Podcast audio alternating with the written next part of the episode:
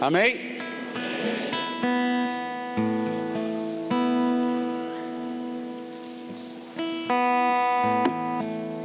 Vocês já assistiram aquele filme Esqueceram de Mim? Do Macaulay Culkin. O menininho que é tão importante para a família dele que a família dele vai passar férias e larga ele em casa. Você já se sentiu assim? Esquecido? Rejeitado? Não amado?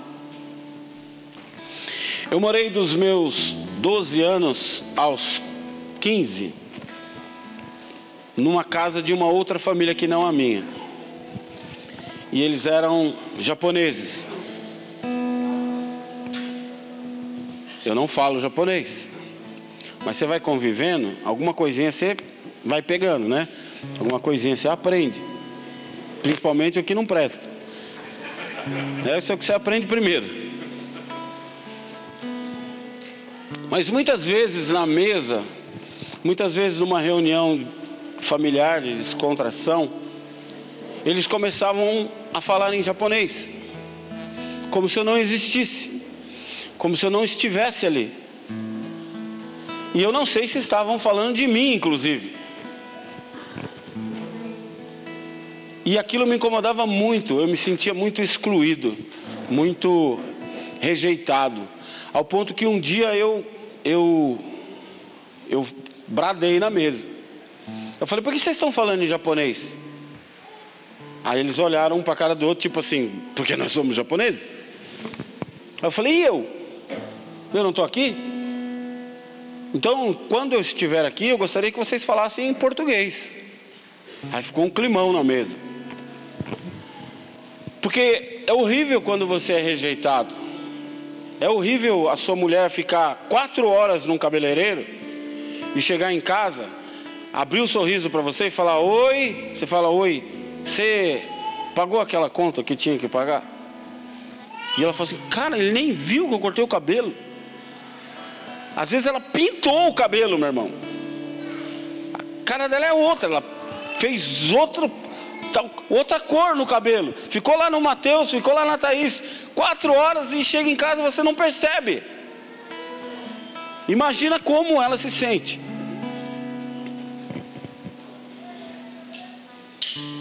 Muitas vezes nós somos esquecidos, discriminados, deixados para trás. Alguém que não se lembrou de você no momento importante. Eu já tive várias, várias, várias maneiras diferentes de rejeição. Reunião de escola, meus pais não iam. Pegar boletim. Ficava lá na escola, deve estar lá até hoje. Porque não ia ninguém. Eu jogava bola quando era criança. Eu acho que por isso que eu odeio futebol. Eu não gosto de futebol, não gosto de assistir, não gosto de comentar, não gosto, não conheço ninguém do futebol. Pode ser Copa do Mundo, eu não assisto. A turma fica brava. O Brasil vai marcar gol, eu durmo. Quando eu era criança, a gente ia jogar bola. E funcionava assim. Eu e o Matheus vamos ser goleiro. Então a gente tirava para o ímpar e escolhia o time. Fulano, Cicrano, Beltrano, blá, blá. Então vamos supor, era cinco de cada lado. Sobrava eu. Sempre por último. Não sei porquê. Aí alguém falava assim: faz o seguinte, fica com ele para vocês. Não, mas nós vamos ficar com um a mais. Não faz mal. Tipo, não vai fazer diferença. Pode ficar. O outro time, meu irmão, não aceitava aquela injustiça. Jamais vamos ficar com um a mais e vamos jogar nessa diferença de pessoas, a gente com seis e vocês com cinco, nunca. Aí tinha que fazer o quê? Sentar na beira do campinho e ficar lá. Esperando alguém se machucar, alguém arregaçar o dedão numa pedra, num toco de pau e ter que sair. Puxa, ele vai ter que entrar.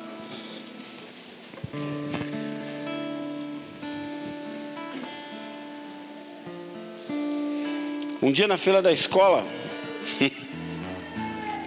a gente devia ter uns, sei lá, uns 6, 7 anos de idade. Tinha uma menina lá que todos os meninos beijavam no rosto. E ela ficava toda sorridente. Dava um beijinho no rosto. Era criança, pô. Eu falei o quê? Vou beijar? Já falei sim. Se não falei, você segura aí. Depois a gente faz cura e libertação.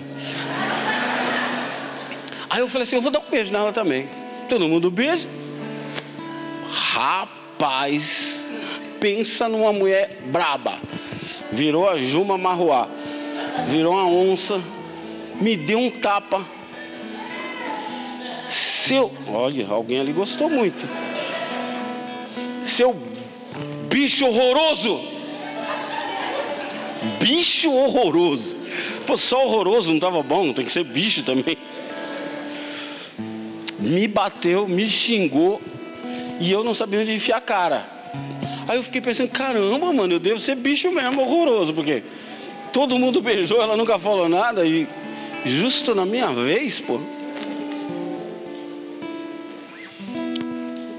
Mais uma.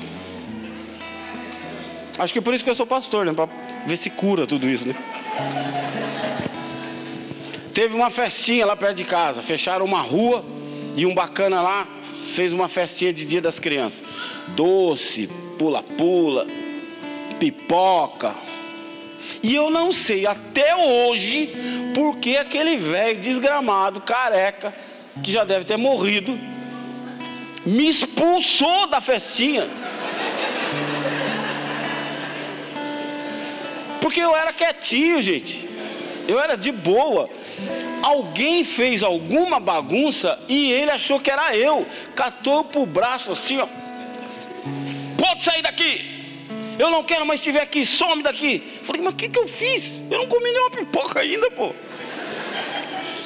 Me expulsou da festinha, velho. E eu fui embora chorando. Tá chorando até agora. E minha mãe falou: Por que você está chorando? E eu não conseguia nem falar. Chega a soluçar. E eu não sei por que ele me expulsou da festinha. Às vezes nós somos deixados no fim da fila. Somos rejeitados, esquecidos, desprezados, humilhados. Pior, às vezes não somos nem colocados na fila. E muitas vezes sofremos tudo isso por pessoas que amamos, por pessoas que dizem que nos amam, que simplesmente esquecem da gente, simplesmente esquecem que você existe. Imagina numa noite de Natal, uma família grande, todo mundo ganhando presente, aí alguém olha para você e fala: Nossa, esquecemos o seu. Tipo, corta o meu pulso aqui.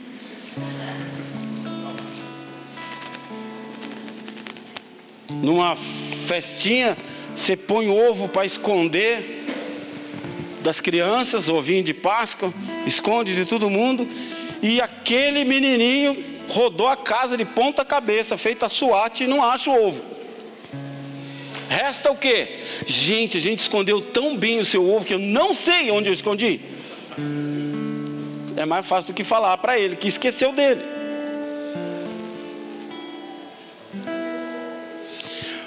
Mas a Bíblia, o mundo sempre quer nos colocar em primeiro lugar. O mundo sempre quer nos colocar no topo. O mundo vai sempre falar para você que o segundo lugar e o último é o mesmo. O importante é vencer. O importante é estar à frente. O importante é o primeiro lugar. O importante é ganhar. Esse negócio de, de que competir é importante é para o cara que chegou em último. Deixa eu abaixar o celular aqui. Só que a Bíblia, a palavra de Deus, diz que se nós quisermos ser os primeiros, nós temos que ser os últimos.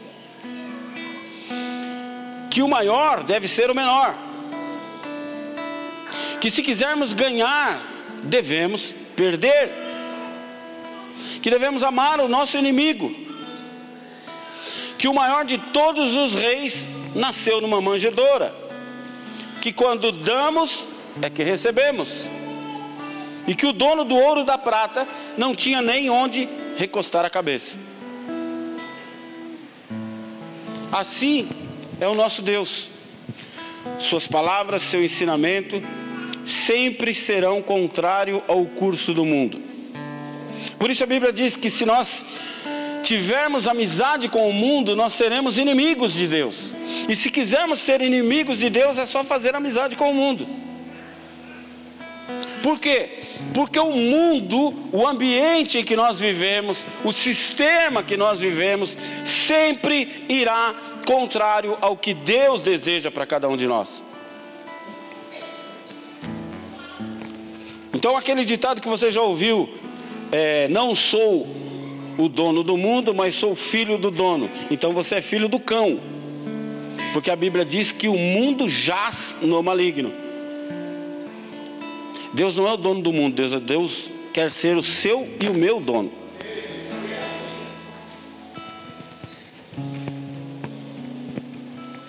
Tanto é que esse mundo não serve mais, ele está preparando um outro para nós irmos morar novos céus e uma nova terra.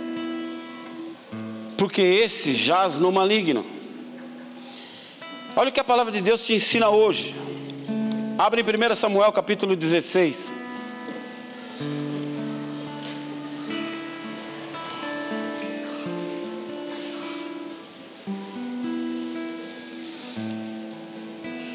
Tu és soberano sobre a terra sobre os céus tu és Senhor absoluto.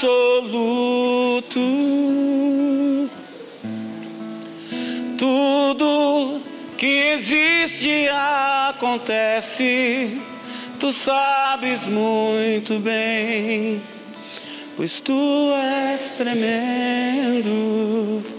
Senhor, tu és tremendo, Senhor. Continue falando ao nosso coração, continue falando conosco. Tu és soberano sobre a nossa vida, sobre a nossa casa, sobre a nossa família, sobre os nossos filhos, sobre a nossa saúde, sobre as nossas finanças. Tu és Deus poderoso, não há outro como tu. Tu és soberano, Senhor.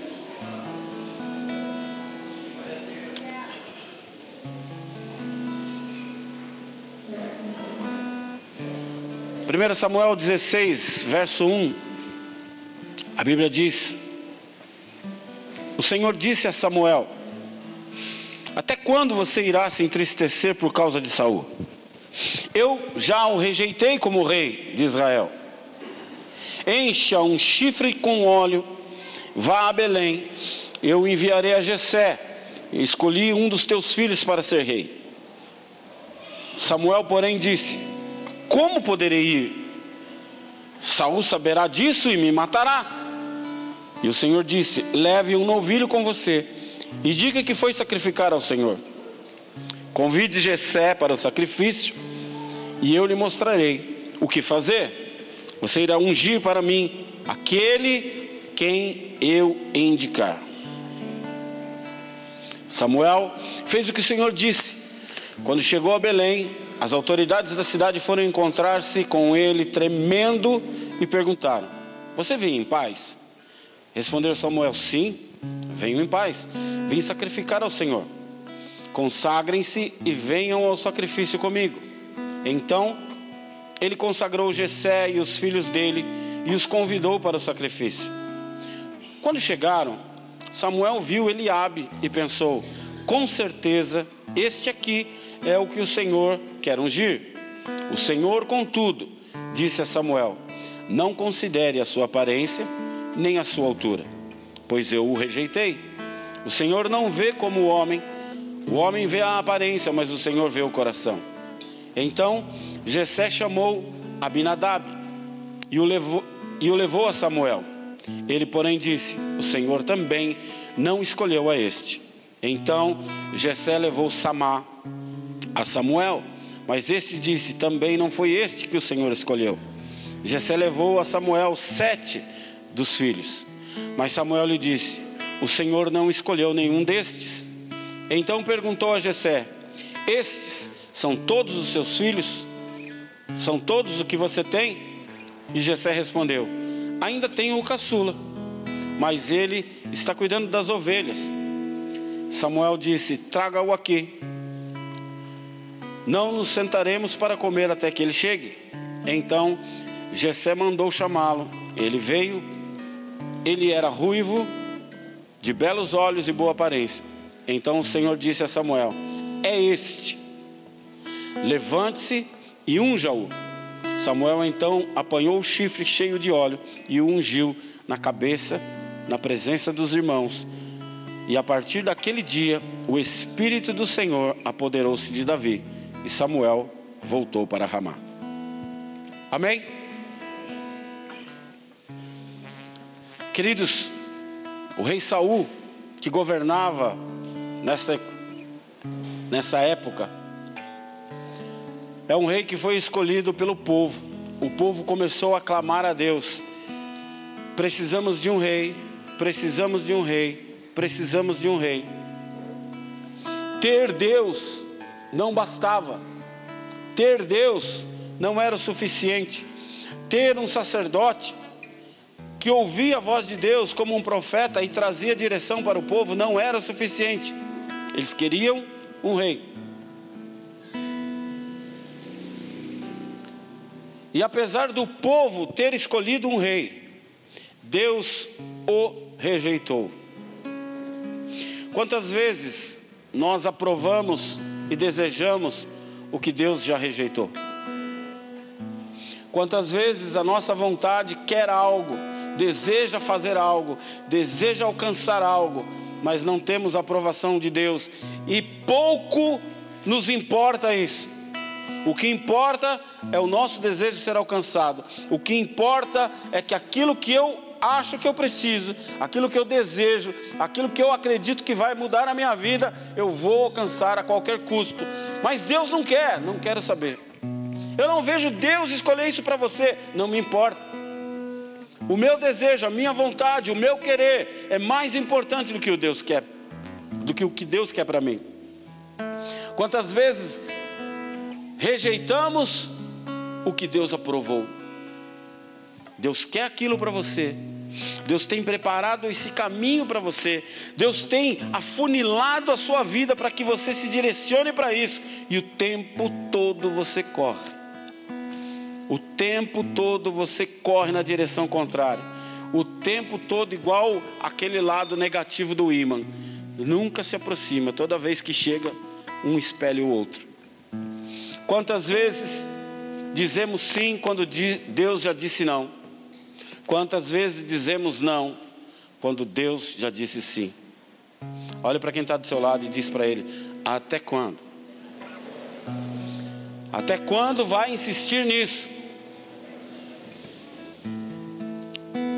Deus fala isso para um homem. Até quando você vai insistir em Saul? Até quando você vai continuar orando por Saul? Até quando você vai ficar intercedendo por Saul? Você já não percebeu que eu já o rejeitei? Até quando você vai continuar fazendo isso? Até quando você vai continuar buscando isso? Até quando você vai ficar olhando isso, tocando nisso, fazendo isso? Você ainda não percebeu que eu já rejeitei isso? Mas nós não nos importamos. Nós queremos é fazer a nossa vontade. Samuel, diante da ordenação de Deus, teme pela sua vida, porque Israel possuía um rei, que era Saul. Mesmo sendo rejeitado por Deus, ele estava vivo. Ele era o rei. E Samuel fala para Deus: "Mas como o Senhor quer que eu faça isso? Saul vai me matar. Como eu vou anunciar que eu vou ungir um rei se o rei está vivo?" Outro dia eu brinquei com a pastora. A pastora falou assim: Esse é o rei Charles? Falei: Não, o rei Charles morreu, tocava piano. Esse é o príncipe Charles. A mãe dele ainda está viva, mas a mãe dele morreu. Agora é o rei Charles. Né? Só que não toca igual o outro. Está com a mãozinha meio de manguaça. Vocês viram a fotinho? Que está com a mãozinha meio de pé de cana. Samuel, diante da ordenação de Deus, teme pela sua vida.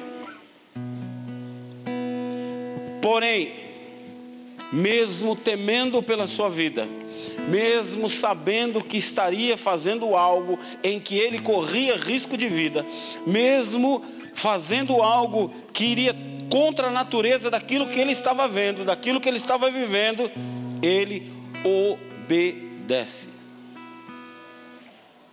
Quantas vezes nós ouvimos algo de Deus, mas nós queremos entender, nós queremos que aquilo cruze com o nosso pensamento, cruze com o que nós achamos correto, cruze com o que nós estamos vivendo. Espera aí. Mas eu não tenho nada a ver com as crianças. Por que, que Deus está falando para eu ir para o ministério infantil? Eu toco, quando eu canto, até arrepia. Por que eu tenho que ir para o ministério infantil? Não é a minha praia, não é o meu chamado. A Bíblia me ensina e te ensina que mesmo quando não concordamos, mesmo quando não entendermos, mesmo quando não parece racional ou lógico, se Deus mandou, obedeça. Deus sempre está certo.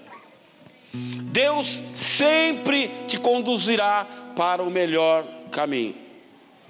Tinha um louvor antigo que cantava assim: Pelo novo e vivo caminho, caminho no novo e vivo caminho. Chega de tentar fazer do seu jeito, chega de tentar fazer do jeito que você acha correto. Deus mandou, obedeça. Samuel chega à casa de Jessé, antes de entrar e fazer aquilo que Deus determinou, ele pede que Jessé e o seu filho se consagrem. Hoje é diferente daquela época. Hoje nos consagrarmos é lermos a Bíblia, jejuarmos, nos aproximarmos de Deus, nos guardarmos das nossas vontades, nos guardarmos das coisas do mundo, buscarmos a vontade do Pai para as nossas vidas. Porém, naquele tempo, a consagração era apenas se banhar e trocar as vestes.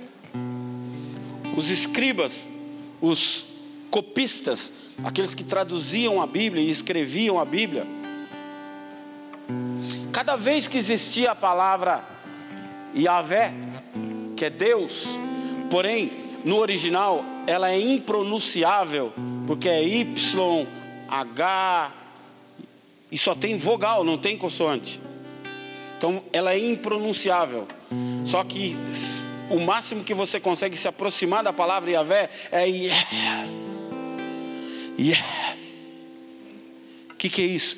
É fôlego de vida. Yeah. Faça assim. Yeah. O salmo diz que todo ser que respira, louve a Deus. As pessoas falam, ah, não vou na igreja porque eu não acredito em, em Deus. Então fala alguma coisa. Yeah. Pronto, Deus está na tua boca. Ah, eu não vou para a igreja porque eu sou macumbeiro. Então fala alguma coisa. Yeah.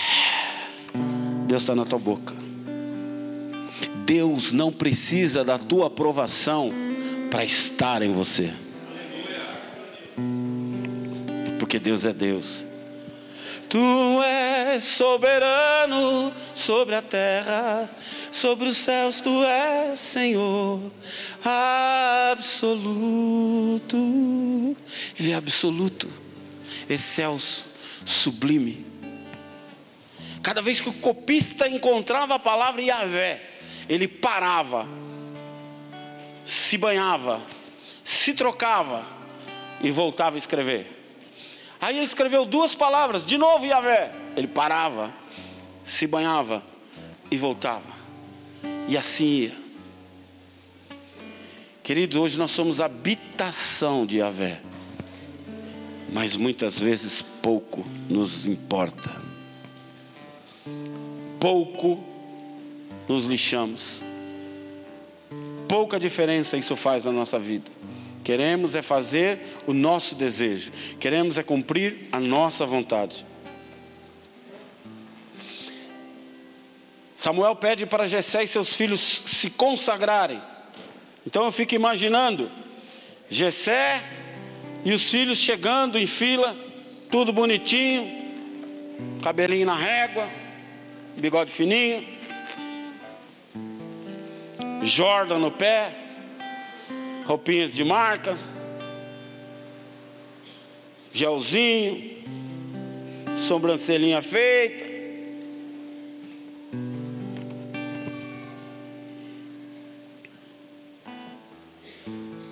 que mais, pastora? Tanquinho, harmonização facial. Tem uns crentes que faz endemonização facial. Porque fica mais feio do que já era, pô. Ainda pagou para fazer. Sem é demonização facial. Então já Gessé apronta os filhos. E Samuel anuncia que entre os filhos de Jessé. Aí eu imagino até uma musiquinha de fundo assim.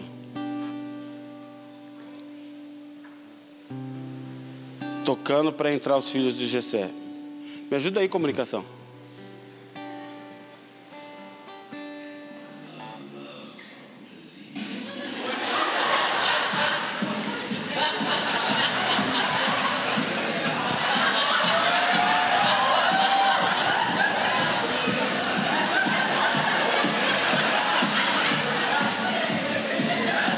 Os filhos de Jessé desfilando. Mostra o bíceps. Entra, ó. Joga lá para Samuel. Entra Eliabe, Abinadab, Samar, Natanael, Radai. Se soubesse, você não deixava eu pregar hoje, né?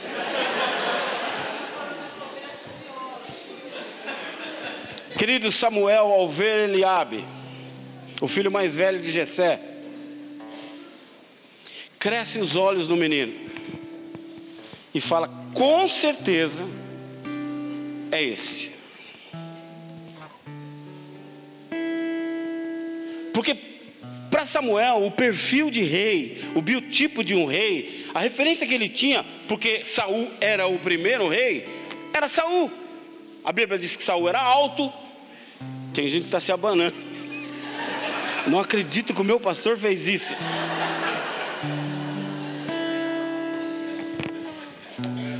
A Bíblia diz que Deus usa os loucos para confundir os sábios.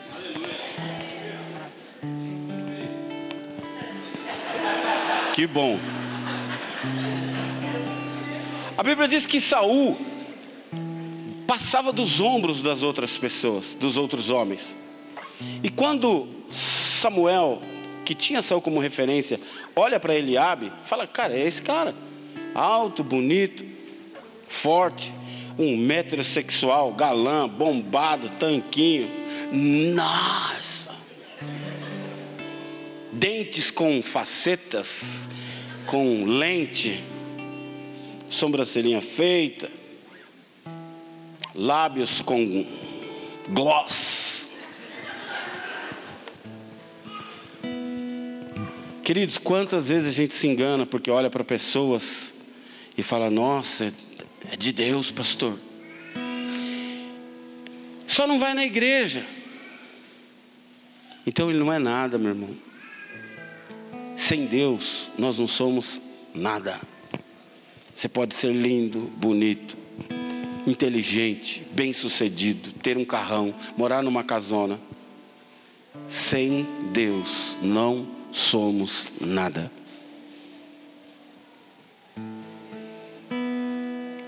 Quantas vezes somos julgados pelo que somos, pelo que temos, ou pelo que não somos e pelo que não temos?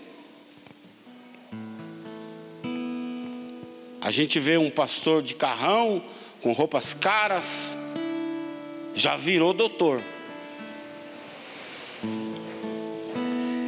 Já joga um tapete vermelho para ele entrar. Se ele tiver uns dois livrinhos, então. Oh. Ah, eu não sou assim, pastor. Você acompanha um monte de pastor na internet que você não sabe nada da vida deles. E paga pau pro cara. Fica pegando frases isoladas e colocando no seu Instagram, no seu perfil de WhatsApp. Olha que bênção, olha que bênção. A gente não os conhece. Mas julgamos pelo que eles têm. Mas quantas vezes você foi julgado pelo que você não tem? Pessoas que nos olham com desdém, desprezo.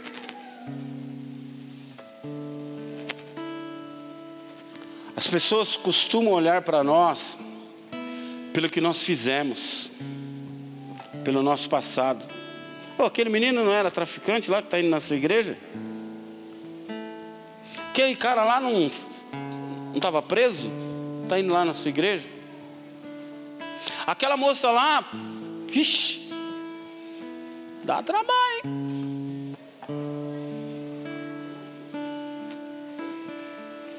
Já ouvi Fiquei sabendo que até você virou pastor agora, né? Vai reclamar para o chefe. Eu não fiz concurso para passar para pastor.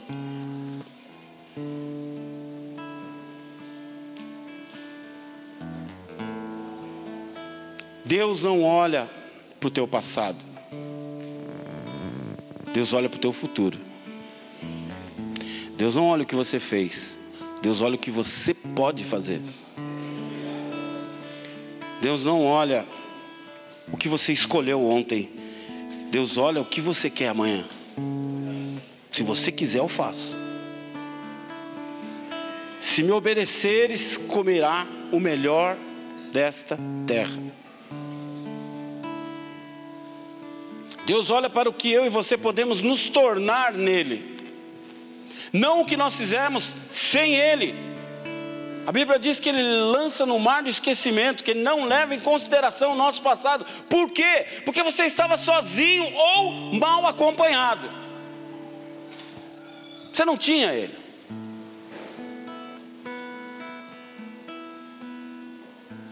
Deus não nos olha como os homens olham. E Deus repreende o profeta Samuel por isso. Você está olhando para a aparência. Você está olhando para o tamanho, você está olhando para a cor dos olhos, você está olhando pelo que eles têm te apresentado por fora. Eu não faço isso, eu não olho assim, eu olho o interior. E eu rejeito todos eles. Isso se repete com o primeiro, com o segundo, com o terceiro, com todos os filhos de Jessé. quando acaba, o profeta fica confuso. Por que Deus me trouxe aqui? Se todos os filhos dele, Deus reprovou. Por que Deus me trouxe aqui? Se eu escolhi um, Deus reprovou. Escolhi outro, Deus reprovou. Escolhi outro, Deus reprovou. Então ele olha para Jessé e pergunta: Acabou? Seus filhos acabaram? Olha a resposta de um pai. Ah, resta um. Sobrou um. Tem um que ficou no fim da fila. Quantas vezes você foi o que restou? Quantas vezes você foi o que sobrou? Quantas vezes as pessoas olharam para você e falaram: Ah, tem esse aqui, ó.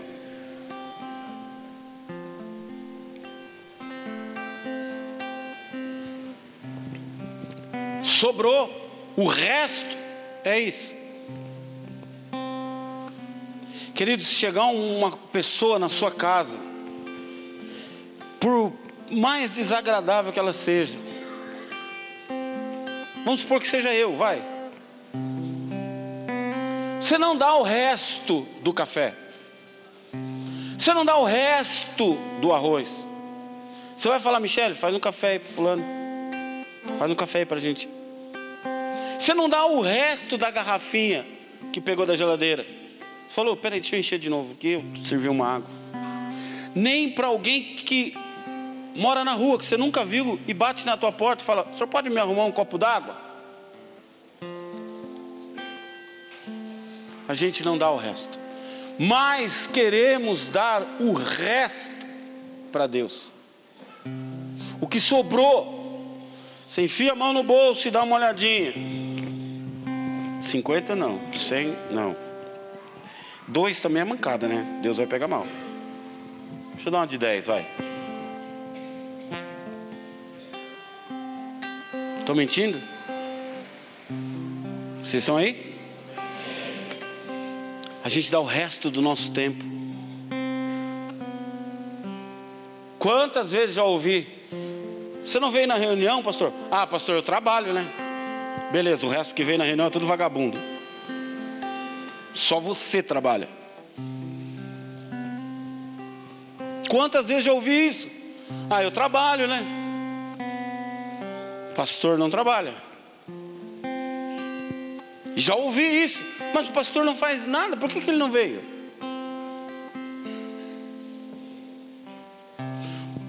O pastor só passeia.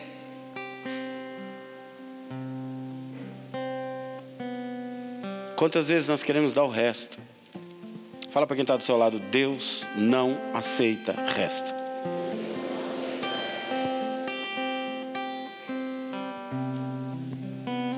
Quantas vezes nós fomos a última escolha? Quantas vezes nós fomos a última opção de alguém? O que sobrou? O último da fila. A raspa do tacho. Não tem mais ninguém, deixa ele fazer. Não tem mais ninguém, chama ele ali, ó. Lembra que eu falei do futebol? Que eu ia lá tentar jogar? Sobrou ele aqui, ó.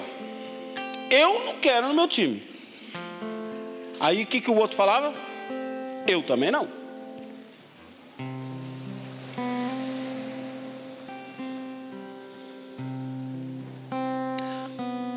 Eu trabalhei num lugar onde a minha posição funcional era insignificante. Era o primeiro degrau de, um, de uma escada de carreira. Amém? Porém, o know-how que eu tinha, o conhecimento que eu tinha, modéstia à parte, era muito maior do que a maioria. Então eu era sempre escalado para fazer palestra em faculdade, fazer palestra em empresa, fazer palestra institucional, que era função de pessoas que estavam cinco, seis degraus acima de mim, mas não iam, porque não sabiam o que ia falar, a ponto de fazermos uma apreensão uma vez e o meu chefe estava lá em cima, olhou, veio no cantinho para mim. O peixe, por que, que a gente prende isso aí? Eu olhei e falei: Meu Deus, é o meu chefe e não sabe nem por que, que eu faço isso. Aí eu, todo solícito, preparei uma gama de documentação mandei encadernar, coloquei o nome do meu pelotão, poderia colocar o meu nome, cortesia do Amauri. Coloquei o nome da minha equipe, fui lá entreguei para ele. Falei: Ó, agora é só o senhor ler. O senhor precisa ler, e o senhor vai entender um pouco disso aí. Nosso trampo é ler, compreender, é lei. Então um dia eu fui convidado para ir num lugar onde só tinham grandes autoridades. E o, o suja-bota era eu. E só tinha nego de gravata, deputado, coronéis. E eu lá quietinho na minha. O MC, o mestre de cerimônia, pensa num cara burro. Não tem outra explicação. Chegou para mim e ele viu que entre as autoridades eu era o Zé Ruela. Quem é esse cara na fila do pão? O que, que esse cara está fazendo aqui? Só tinha estrela. E eu era o mais zoado lá. Ele chegou para mim e falou assim: Você é cabo, né? Falei, sou. Na hora de te apresentar, o que você acha de eu apresentar você como capitão? Eu falei, eu não acredito que esse cara me falou isso. Porque dá, é mais legal assim, né? Não fica mais. Eu falei, é, verdade. Realmente. Faz o seguinte, manda um e-mail lá pro comando e pede um capitão. Porque eu estou indo embora. E eu era a principal pessoa que ia falar. O cara ficou branco, meu irmão. Tipo assim, o que, que eu fui fazer? O cara vai embora. Quem vai falar agora? Aí ele falou assim: Não, não, eu estou brincando. Eu falei: Claro que eu sei que você está brincando. Jamais você ia falar isso sério. Só que agora está com um problema. Você vai ter que arrumar um capitão. Porque eu estou indo embora. E eu fui embora.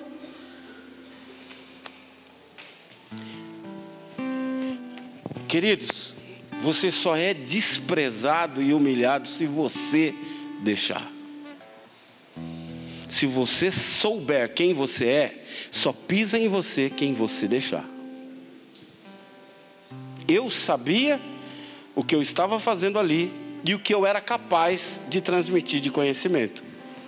Se, mesmo sem me ouvir, ele foi preconceituoso e achou que a minha posição funcional me dava pouco gabarito para fazer o que eu estava ali para fazer, então, meu irmão, eu não tenho culpa. Mas eu não preciso provar para você quem eu sou. Simplesmente peça para outra pessoa vir, que eu estou indo embora. E isso deu um rebuliço depois para ele. Ele me pediu 182 mil vezes perdão. Eu perdoei mas o que você fez está feito. Quando alguém quiser te colocar mais baixo que barriga de cobra, você só fica se você deixar. Quando o diabo vier te colocar no chão, você só fica no chão se realmente você acreditar no que o diabo está falando para você. Mas se você sabe quem você é em Deus, se você sabe quem é Deus para você, quem é o seu Deus, você vai colocar ele no lugar que ele deve ficar, embaixo dos teus pés. Quando ele vier falar dos teus filhos, quando ele vier falar da tua família, quando ele vier falar do teu casamento, quando ele vier falar da tua vida financeira, coloque ele debaixo dos teus pés. Porque eu sei quem eu sou em Deus e eu sei quem é o meu Deus.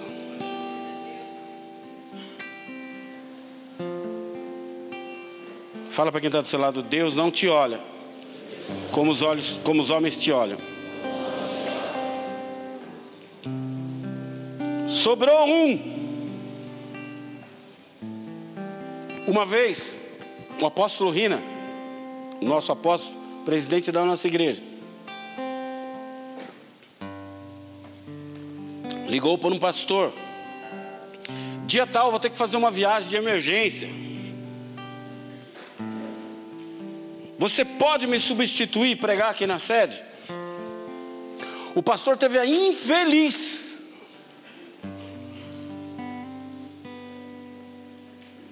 teve a infelicidade de perguntar para o apóstolo: Deixa eu te perguntar uma coisa, eu fui a sua última opção? Aí ficou aquele silêncio no telefone. E ele falou: Meu amigo, você deveria estar feliz por eu ter lembrado de você e você ser uma das minhas opções. Sim ou não?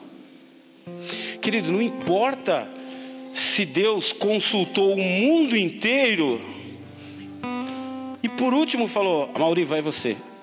Que bom que Deus lembrou de mim. Que bom que Deus achou que eu poderia fazer, que eu seria capaz de ser o pastor de Suzano.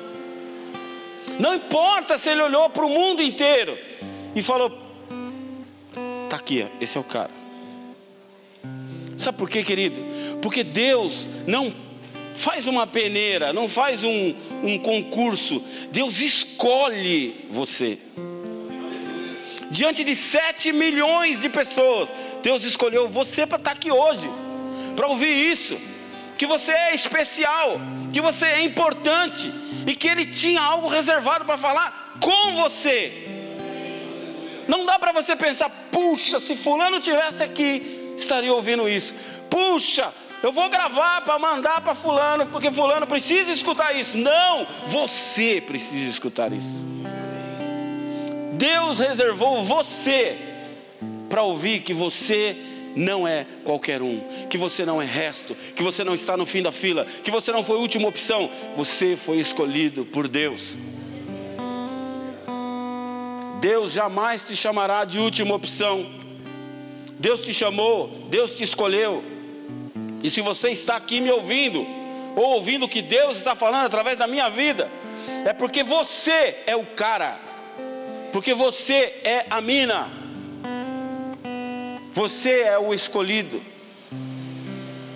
Porque quando Davi chega na casa, sabe que Deus fala para Samuel: Este é o cara, é este Samuel. Deus não falou para Samuel: Chegou o último, chegou o que faltava chegou o resto. Não, a Bíblia diz que Deus fala: Esse é o cara. Está no versículo 12. Jessé mandou chamá-lo e ele veio. Ele era ruivo, de belos olhos, boa aparência. E então o Senhor disse: É esse. Levante e unge. Queridos, se eu se houvesse apenas você no mundo, Jesus tinha morrido na cruz do mesmo jeito. Se tivesse só você no mundo, e Deus perguntasse para ele: Tem certeza? Só tem esse cara, hein? E esse cara ainda pode te negar depois.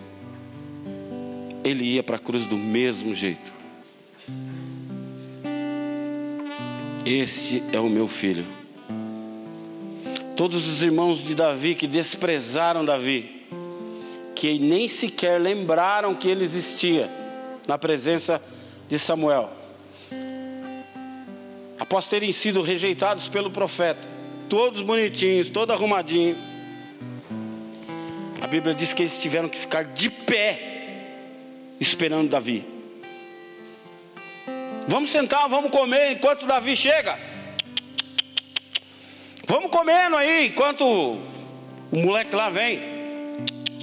Enquanto ele não chega, ninguém senta à mesa, porque a partir de agora ele passa a ser o cara mais importante dessa mesa.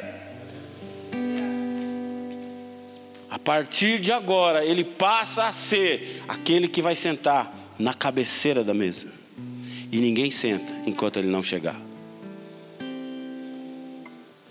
todos consagrados, todos perfumadinho. Fala um perfume legal aí.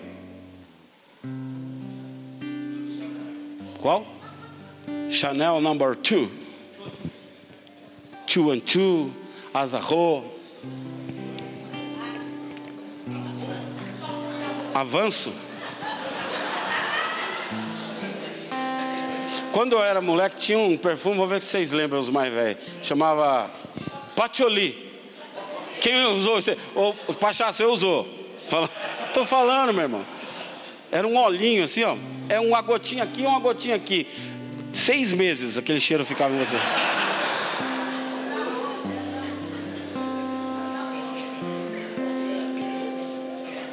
Um dia eu fui comprar um, uma pessoa aqui da igreja, abençoou eu e a pastora levou a gente numa loja legal de perfume e falou assim: Ó, esse aqui são os meus pastores. Eu quero que eles saiam daqui bem cheirosos, escolhe um perfume para eles. Eu falei, mano, não faz isso, a mulher vai pegar o mais caro. Meu. Mas, depois batendo papo com a mocinha, ela nos mostrou um frasquinho desse tamanho, de 4 mil reais. E se está lá para vender, é porque tem gente que compra. Os irmãos de Davi, todos cheirosinhos, Quasar, Chuanchu, Avanço, Azarro, é, é, Avon, o do Silvio Santos lá, como que é o nome? Jequiti, cheiro de égua. Leite de rosa, pastora falou. Eu trabalhei com um cara que não usava perfume, sabe o que ele usava? Minâncora. Ficava aquela bola na camisa assim, ó, amarela, parecia que ele passou graxa do, de rolamento debaixo do sovaco. Aí chega Davi, meu irmão. Davi vem da onde? Do pasto. Quem vive no pasto, cheira o quê? Isso aí. Cheira pasto. Davi vem com perfume japonês. Nhakapura.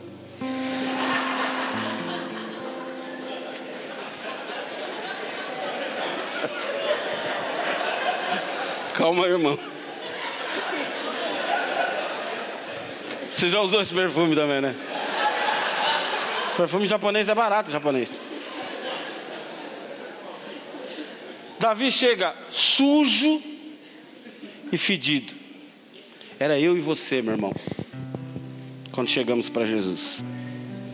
Jesus foi nos buscar lá no pasto, onde ninguém dava nada onde você estava cheio de perfume japonês.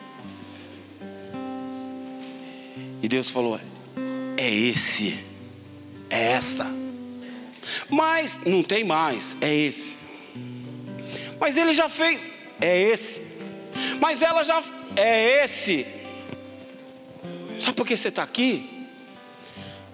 Porque ele olhou para você lá no pasto, todo sujo, todo fedido olhou para o inferno inteiro e falou: É esse. Aí o inferno apresentou uma lista. Olha aqui o que eu tenho contra ele. A palavra de Deus diz que o Senhor rasgou toda sentença de acusação contra a minha e a sua vida.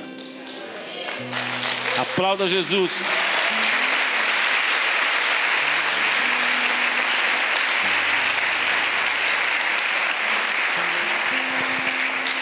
ainda quando eu estava sujo, ainda quando eu estava fedido, ainda quando o mau cheiro do mundo estava em mim e fazia parte de mim, ele fez como ele fez no ladrão da cruz. Eu não acho justo. Esse cara nunca fez nada para ninguém de bom. Esse cara nunca estendeu a mão para o próximo.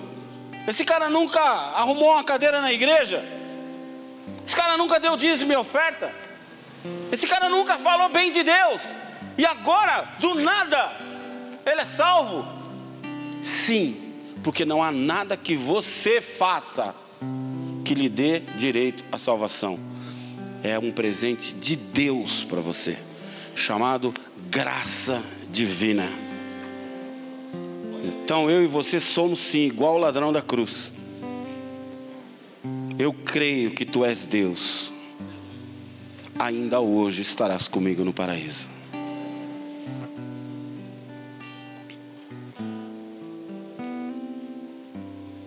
O mundo inteiro pode te rejeitar, meu irmão. O mundo inteiro pode rejeitar você, minha irmã.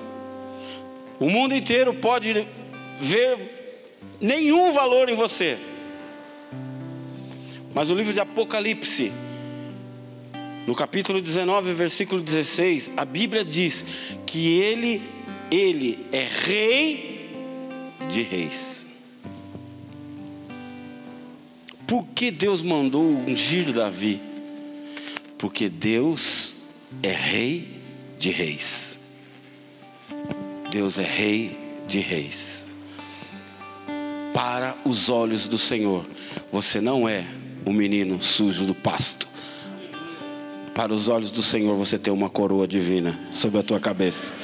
Para os olhos do Senhor há um manto de glória sobre a tua vida, sobre a tua vida. Para os olhos do Senhor, a tua casa é lugar de reis, lugar onde impera o rei dos reis. Os irmãos de Davi não puderam sentar enquanto ele não chegou. E olha o que Davi escreve depois, lá no verso 20, no Salmo 23. Prepare uma mesa na presença dos meus inimigos. Tu me honras e me ungirá a cabeça com óleo, fazendo transbordar o meu cálice pois eu sei que a bondade e a fidelidade do Senhor me acompanhará todos os dias da minha vida, e eu voltarei à casa do Senhor enquanto eu viver.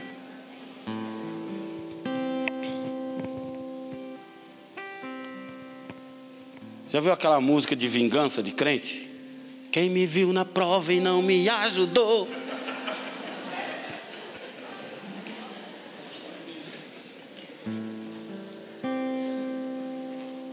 Sabor de Fel. Não é o nome dessa música? Não, é de Fel, irmão. Você não precisa se levantar contra seus inimigos. Você não precisa bater palma pela queda deles. Você não precisa torcer pela queda deles. Você não precisa apagar a estrela deles, a luz deles. Você não precisa, é, tomara que se separe, tomar. Não. É só você colar em Deus. Deixa o que eles quiserem pensar. Deixa o que eles quiserem falar. O que importa é que Deus fala de você. O que importa é o que Deus fala de você. Olha que interessante. Como eu já disse, Saul foi escolhido pelo povo. Amém? O povo clama a Deus, precisamos de um rei. Eu fico imaginando Deus olhando e falando: vocês já me têm, vocês têm a mim. Não, mas a gente quer um homem, a gente quer um rei, o qual a gente venere, o qual a gente beije as mãos e os pés. E Deus fala: tá bom. Deus manda que Saul encha um vaso de óleo. E manda Samuel ficar onde ele está, e Saul vai até onde Samuel está. Samuel enche um vaso de óleo. E Saul vai até ele. Então ele unge Saul a rei. Quem faz vaso? Homens. Mas quando ele vai ungir Davi, ele fala para Samuel: encha um chifre de óleo. Quem é que faz chifre? Quem te escolheu foi Deus, meu irmão. Aqueles que foram escolhidos por homens, que homem fica pagando pau, que homem fica botando lá em cima, deixa. Uma hora, Deus mostra quem é quem.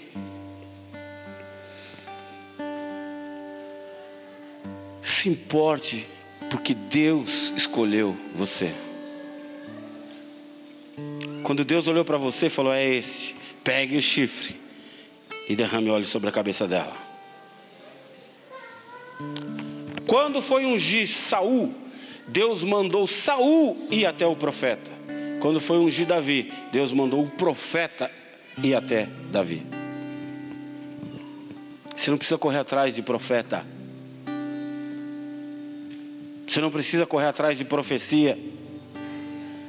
Se você tiver o coração em Deus, cada palavra que é lançada nesse altar você pegava. É meu, é meu, eu creio, é para mim, é para minha vida, é para o meu casamento, é para os meus filhos, eu recebo, é meu, é meu. Você saía daqui, meu irmão, assim, ó. Porque a palavra do Senhor é viva e eficaz, ela não depende de mim e de ninguém que está aqui. Para ter eficiência na sua vida, ela precisa que você creia que ela é profecia de Deus para você.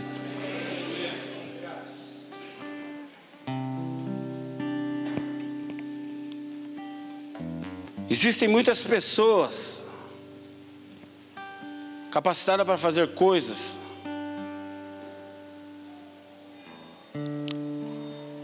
que Deus podia levantar qualquer um no mundo, mas Deus chamou você. E ninguém fará como você. Qualquer outro homem poderia ter sido rei em Israel mas Deus escolheu Davi. E até hoje, as três maiores religiões do mundo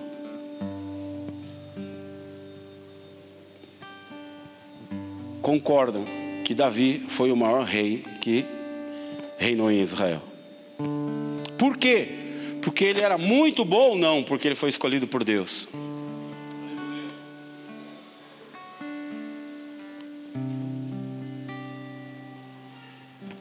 As pessoas confundem, às vezes, o que vem fazendo na igreja. Nós, ah, vou na igreja entregar a minha adoração, então eu vou cantar. A Bíblia não diz que Deus procura adoração. A Bíblia diz que Deus procura adoradores que o adorem em espírito e em verdade. Porque se eu sou alguém que está preocupado apenas com a adoração, eu venho, entrego a minha adoração e vou embora. Está pago o dia. Deus procura verdadeiros adoradores. Cadê os casais? Hein? Marido, você ama sua esposa?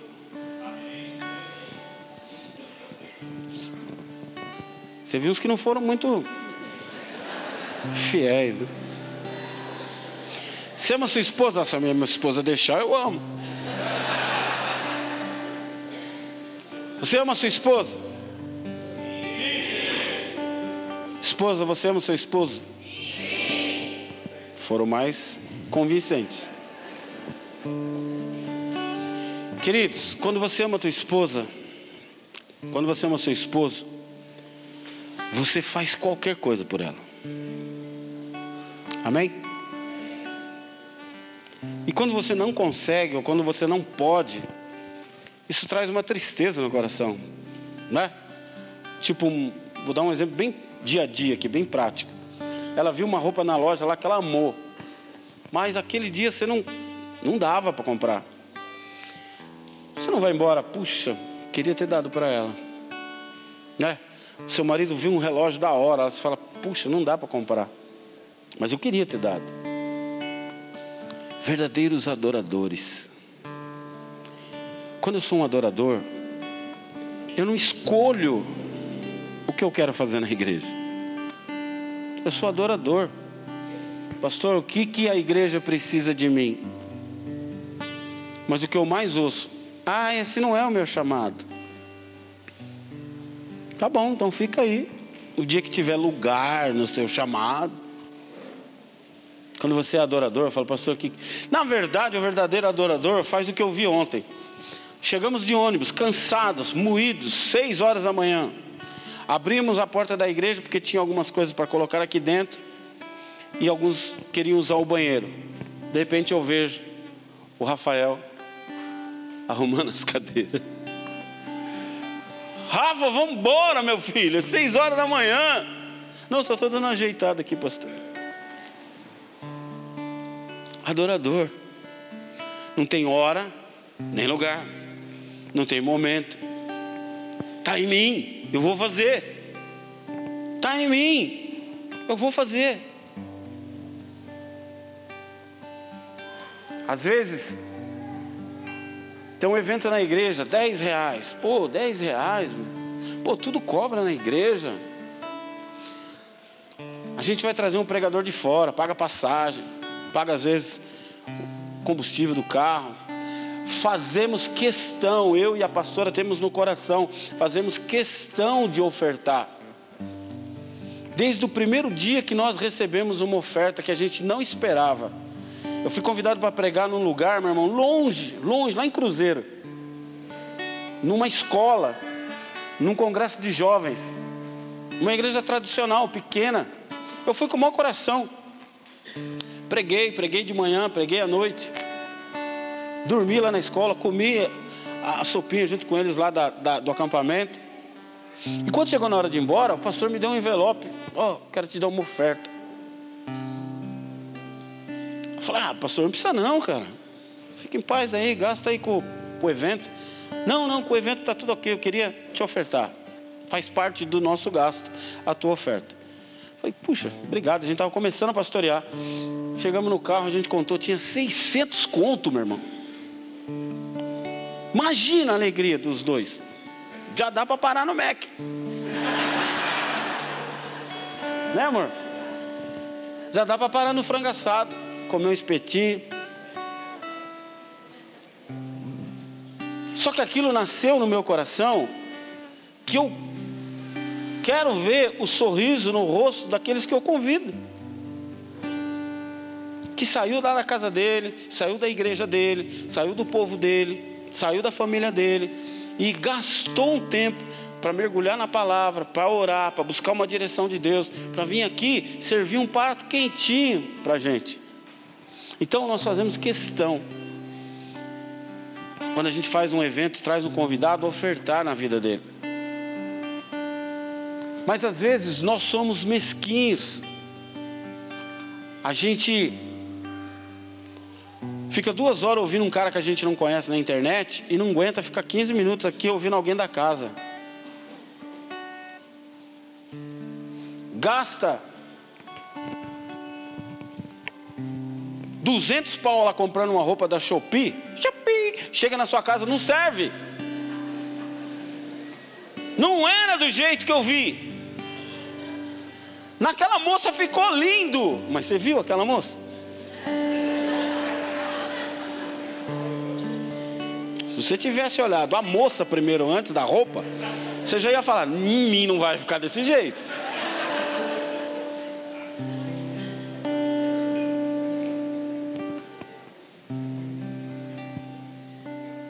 Aí na igreja tem um evento, 10 reais, você torce o bigode.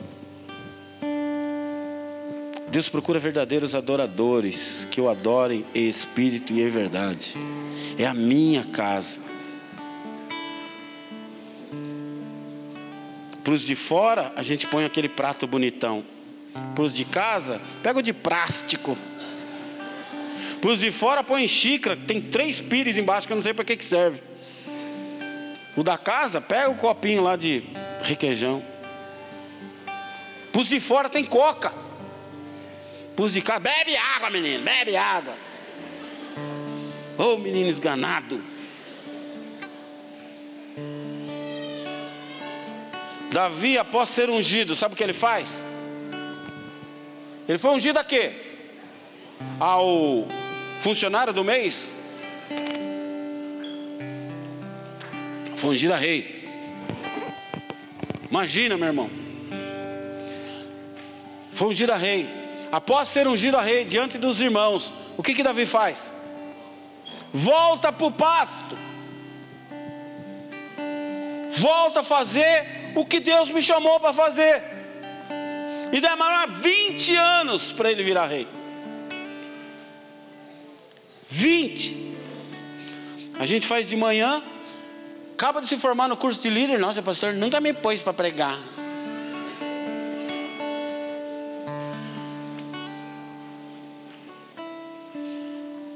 Pastor nunca me pôs para cantar.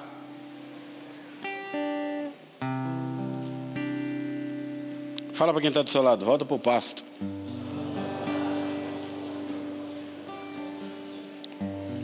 Volta a fazer o que Deus te chamou para fazer.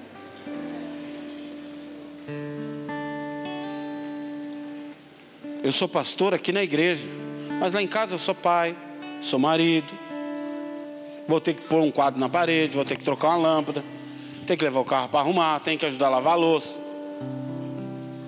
A pastora vira e mexe, põe uns vidinhos lá da gente. E não está fazendo média. É a nossa vida, meu irmão. Às vezes ela pega lá para fuçar as plantas fala, não, essa planta já está aí, de boa. Não, mas ela está meio triste, ela não vai ficar feliz. Mas é a minha gata. eu sou adorador, então vamos adorar. O que você quer fazer? Vamos lá comprar uma terrinha, vamos lá comprar mais uma florzinha, vamos lá comprar um. Vamos mexer aqui. Enche a unha de terra, vamos mexer. A mãe dela ficou feliz. Pronto, ganhei o dia. Você quer ganhar o seu dia? Quando você vir aqui, esquece tudo que está lá fora e se entrega. Seja adorador, seja adoradora. Fala, Pai, eu quero sair daqui carregado. Quero sair daqui cheio da tua presença. Ungido, transbordando. Quero sair daqui diferente de como eu entrei. Eu não vim receber nada, eu vim dar. E porque eu estou dando, eu vou receber. É a palavra. Mas quando você vem receber, a Bíblia diz que até aquilo que foi dado se perdeu.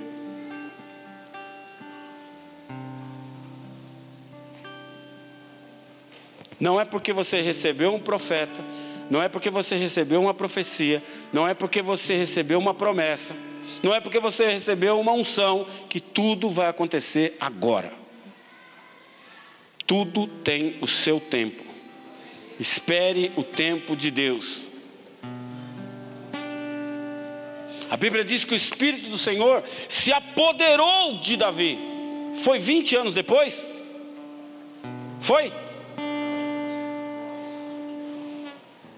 Que, que você quer? Ser rei? Ou que o Espírito do Senhor se apodere de você? Porque se você permitir, imediatamente o Espírito do Senhor vai se apoderar de você.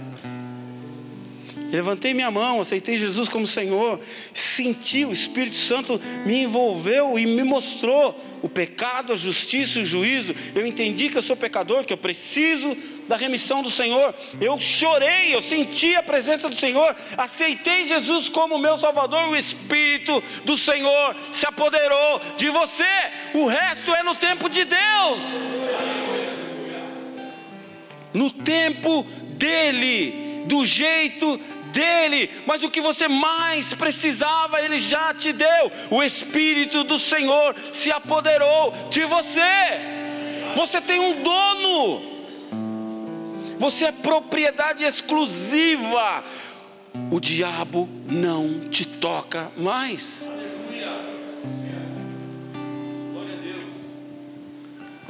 Hoje Deus te chama para se apoderar de você, ser seu dono ser sua, que você seja a morada dele, que você seja o templo dele, onde ele venha morar. Ele não quer mais visitar você, ele quer morar em você. Feche os teus olhos.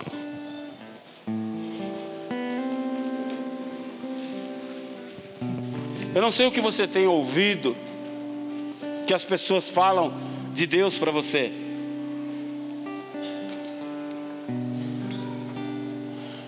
Como você tem sido tratado, o quanto você já foi rejeitado, esquecido, o quanto você já foi visto como improvável, o quanto você já foi deixado no final da fila, humilhado, esquecido, mas Deus te vê como alguém especial, único, escolhido. Guarde uma frase no seu coração, que fique cravado na sua alma. Os últimos serão os primeiros. Para Deus, a palavra dele diz que os últimos serão os primeiros, que o menor será o maior, que o que não tem passa a ter, o que não é passa a ser. Ele te trouxe aqui para te dizer que a sua história de rejeição acabou hoje. Que Ele te escolheu. Dentre sete milhões de pessoas, Ele falou para o inferno hoje: é esse aqui, é essa daqui. O Senhor te chamou para mudar a tua vida, mudar a tua história. Eu não sei como você tem vivido, quanto você tem chorado ou por que você tem chorado. Mas hoje Deus quer te mostrar que você é especial. Que Ele tem algo com você. e que Ele deseja se apoderar de você. Se você deseja entregar a sua vida a Ele, para que Ele faça morada em você, que você seja a habitação do Senhor, levante sua mão onde você está. Eu não quero que você mude de religião, eu quero que você dê uma oportunidade para Deus mudar a tua história, para intervir na tua vida.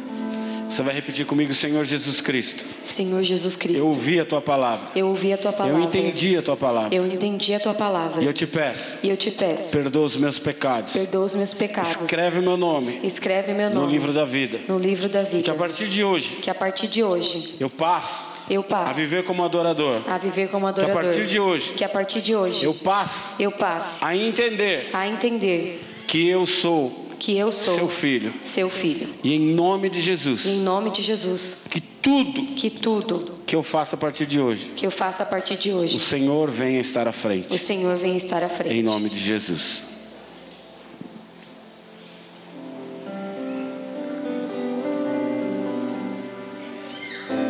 Quando Deus vai ungir Saul, Deus fala para Saul: "Vai, que o profeta vai te ungir". Quando eu falo vai, vai. Destino é seu, a escolha é sua. O caminho é seu, vai. Mas quando ele vai ungir Davi, ele fala: Ei, Davi, vem. Porque quando eu falo vem, meu irmão, eu estou à frente. Vem. Onde eu for, você vai. Onde eu pisar, você pisa. O que eu fizer, você faz. Me imita. Vem, que eu estou à frente. Hoje Deus está falando para você: vem. Vem, eu estou à frente, eu vou guiar os teus passos, eu serei o seu escudo, sua fortaleza, eu serei a sua luz, eu serei a sua sombra. Vem, eu quero caminhar com você, mas eu vou estar à frente, te guardando, te protegendo. Vamos ficar de pé, vamos adorar o Senhor. Ele procura os verdadeiros adoradores que eu adoro em espírito e em verdade.